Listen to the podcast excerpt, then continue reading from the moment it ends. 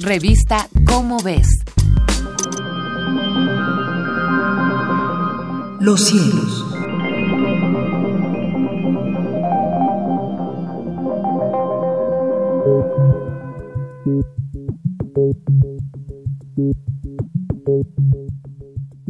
Soy José de la Herrán y tengo el gusto de presentar a nuestro gentil auditorio las efemérides astronómicas que publica la revista Como ves de la Universidad Nacional Autónoma de México.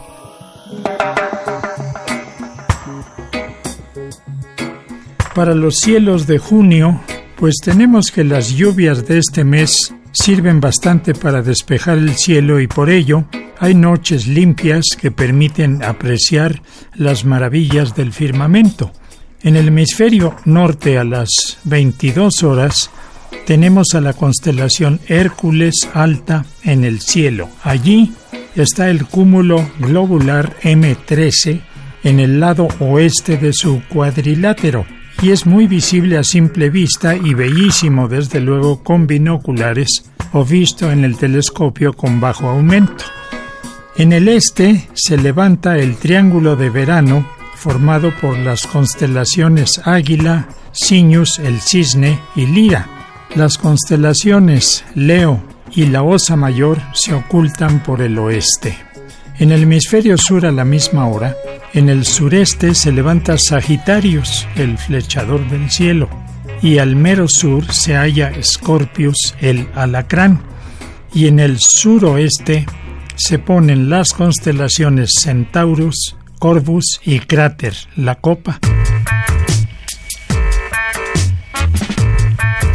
Los planetas Venus, Júpiter, Saturno y Marte muy brillantes en ese orden y localizables por sus conjunciones con la Luna, dichas en las efemérides. Mercurio visible en el oeste al oscurecer esto al fin de mes. Pues este mes no hay lluvias de estrellas de importancia y nos vamos a las efemérides. El día 2 la luna en apogeo a 405 mil kilómetros de la Tierra. El día 3 Marte en conjunción con la luna en Capricornio. El día 5 Mercurio en conjunción superior con el Sol, esto es, detrás de él. El 8 tenemos a Venus en conjunción con la estrella Pollux y el 9 Urano a 5 grados al norte de la Luna. El día 14 la Luna está en perigeo a 359 mil kilómetros de la Tierra. El 16 Venus en conjunción con la Luna en Cáncer. El 21 el solsticio de verano. Es el día más largo en el hemisferio norte.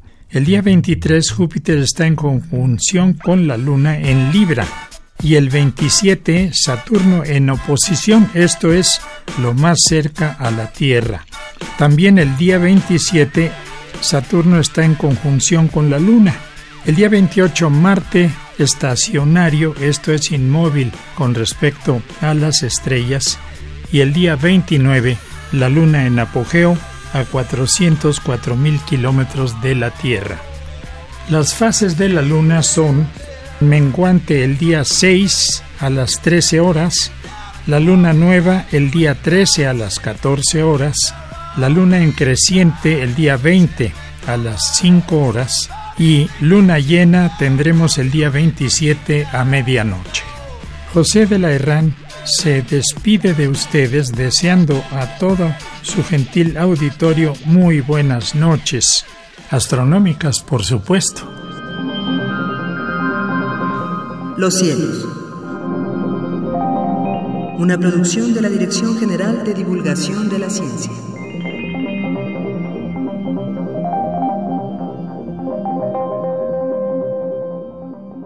Revista Cómo ves